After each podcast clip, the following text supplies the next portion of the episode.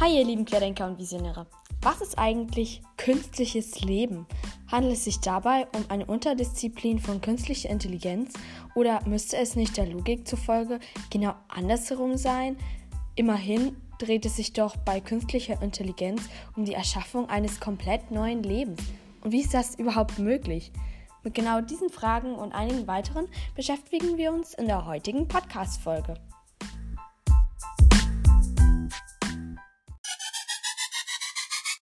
Wir werden uns äh, in dieser Podcast-Folge mit drei Unterfragen, sage ich mal, beschäftigen. Das erste ist, was grenzt künstliches Leben von künstlicher Intelligenz ab?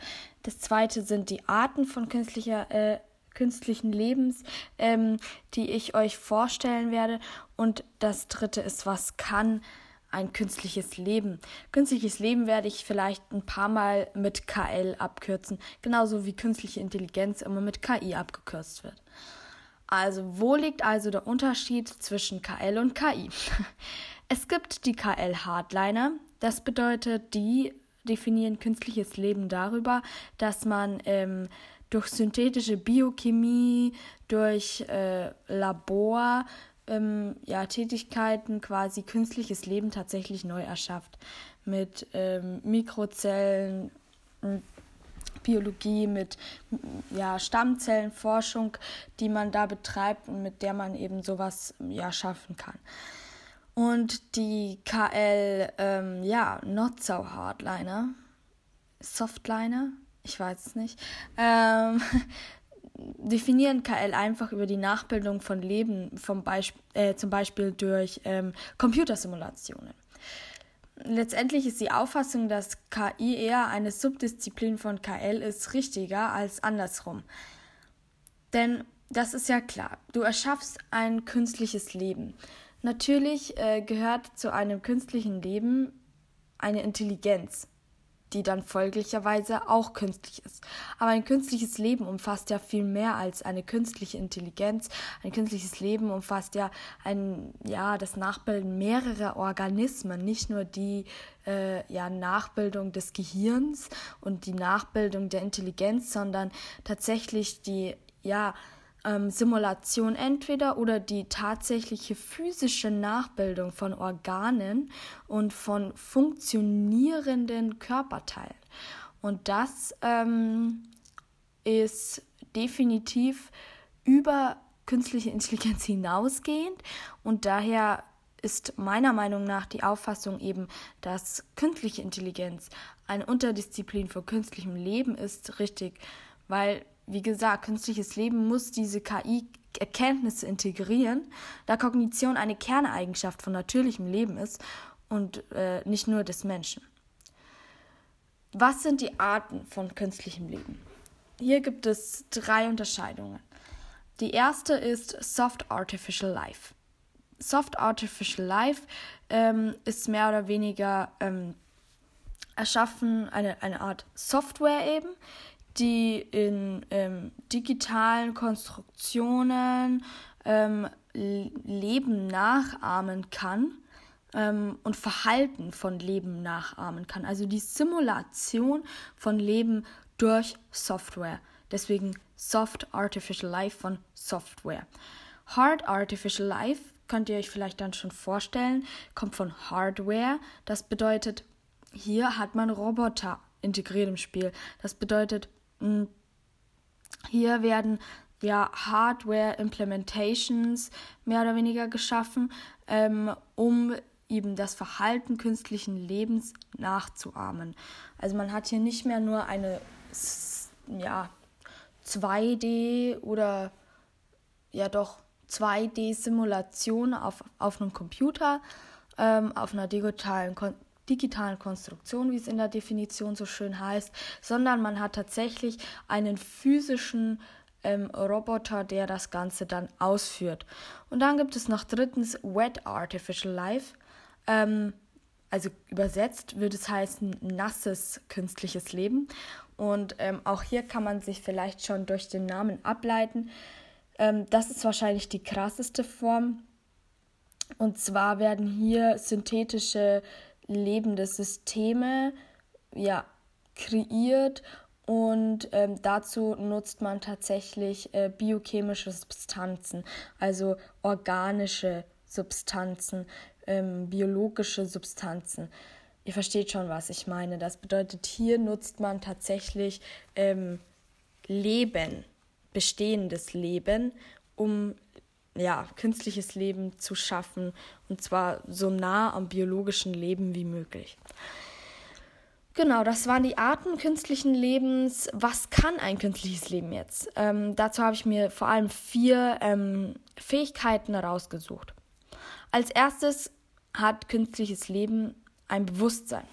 Das ist ähm, nicht selbstverständlich, denn nicht jede künstliche Intelligenz hat Bewusstsein. Das ist eigentlich eines äh, der umstrittensten Themen, ähm, ab wann ein eine Maschine Bewusstsein haben kann, ob das überhaupt, ob etwas Künstliches überhaupt Bewusstsein haben kann, da wir selbst ja ähm, von uns sagen, Bewusstsein zu haben, aber natürlich eine Definition über eine Gruppe, zu der man selbst dazugehört, immer subjektiv ist und nie ähm, neutral. Es gibt keine übergeordnete Instanz, die uns sagen könnte, ähm, wie wir so äh, Bewusstsein definieren sollen, beziehungsweise ob äh, zum Beispiel künstliche Intelligenz ähm, auch Bewusstsein haben kann.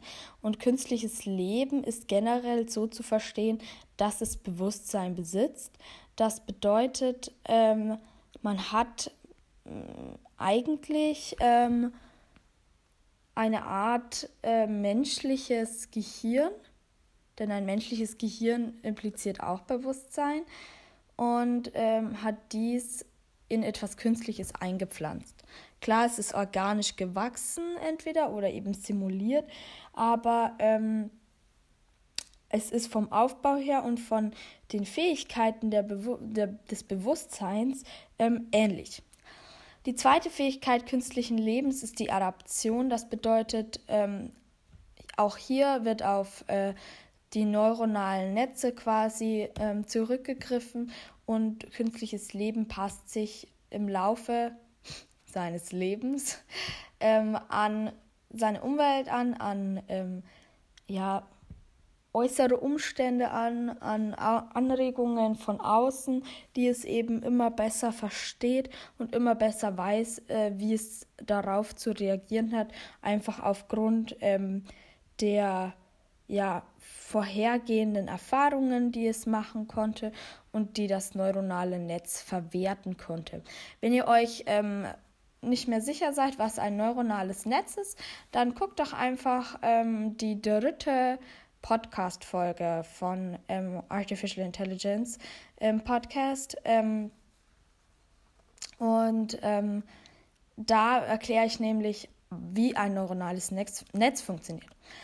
So, die dritte, äh, die dritte Fähigkeit eine, eines künstlichen Lebens ist die Reproduktion. Das klingt vielleicht ein wenig creepy, aber auch das kann ähm, künstliches Leben. Ein künstliches Leben kann zum Beispiel ähm, Kopien von sich selbst erstellen. Wenn es auf ähm, einem, zu, vor allem Soft Artificial Intelligence, also das bedeutet ähm, eine Software, die mehr oder weniger ein Leben ähm, repräsentiert oder nachbildet, ähm, kann sich selbst kopieren das ist auch, ähm, hängt auch wieder zusammen mit der ähm, Superintelligenz, über die ich erst neulich in einem Podcast geredet habe. Mm. Und zwar ähm, habe ich da gesagt, dass auch Superintelligenz quasi impliziert, dass es sich selbst ähm, ja kopieren kann. Das bedeutet ähm, kopieren, also ähm, vermehren kann. Das ist ja auch eine Form von ja, von Reproduktion. Ich habe gerade nachgeguckt, das ist die Podcast-Folge mit ähm, der Nummer 19, falls ihr das nochmal nachschauen wollt. Ähm, ist auch ein sehr spannendes Thema und hängt eben mit künstlichem Leben definitiv zusammen. Und die vierte äh, der vier Fähigkeiten ist die kognitive Fähigkeit, die eben zusammenhängt mit der Implantation, Implantation von künstlicher Intelligenz. Und zwar ähm, gibt es hier vor allem drei ähm, Technologien, die das ermöglichen. Und zwar evolutionäre Algorithmen. Das bedeutet evolutionär, also mit der ent sich, sich entwickelnde so ähm, Algorithmen. Dann neuronale Netzwerke, über die habe ich schon gesprochen. Und zelluläre Automaten. Es ging jetzt ein bisschen über diese Podcast-Folge hinaus, wenn ich äh, auf die Technologien dahinter eingehen würde. Allerdings kann ich das gerne demnächst genauer behandeln. Aber für diese Podcast-Folge zu künstlichem Leben belasse ich es jetzt mal bei den Begriffen und was das dann genau ist, erklären wir demnächst. Was ist also das Fazit von dieser Podcast-Folge? Viele Menschen haben zumindest in Verbindung mit künstlicher Intelligenz oder künstlichem Leben dann vor allem, dadurch, dass es ja doch noch mal weitergehender ist als künstliche Intelligenz, diese typischen Weltuntergangsvisionen äh, mit äh, einer schlimme Person, mit schlimmem Charakter, äh, welche diese Technologie in der Hände bekommt, erschafft sozusagen eine Armee äh, durch künstliches Leben und zerstört uns alle und wir sterben alle und die Welt geht unter. Ähm, ich bin abgeneigt davon, derart pessimistisch an diese Dinge ranzugehen, vor allem weil ähm, künstliches Leben auch in verschiedensten Anwendungsbereichen definitiv revolutionär positiv sein wird.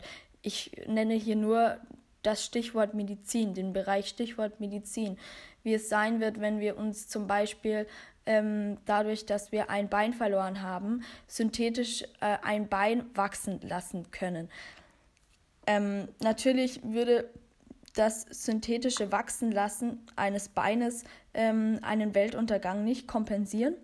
Aber ich denke, das ist eine Haltungsfrage, wie man da rangeht. Und ich tendiere dazu, hier das eher positiver zu sehen und optimistischer zu sehen, wenn auch gleich nicht naiv. Ähm, auch ich bin mir bewusst, dass ähm, vor allem mit künstlichem Leben Regularien ja, her müssen, die äh, ja, sicherstellen, dass eben keine Eskalation dergleichen, ähm, desgleichen passieren wird. Trotzdem ähm, finde ich das eine coole Sache und ähm, finde ich find es mega interessant. Deswegen mache ich Podcasts darüber.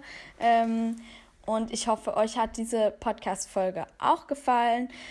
Ich verabschiede mich nun. Ich wünsche dir noch einen schönen Tag und haut rein.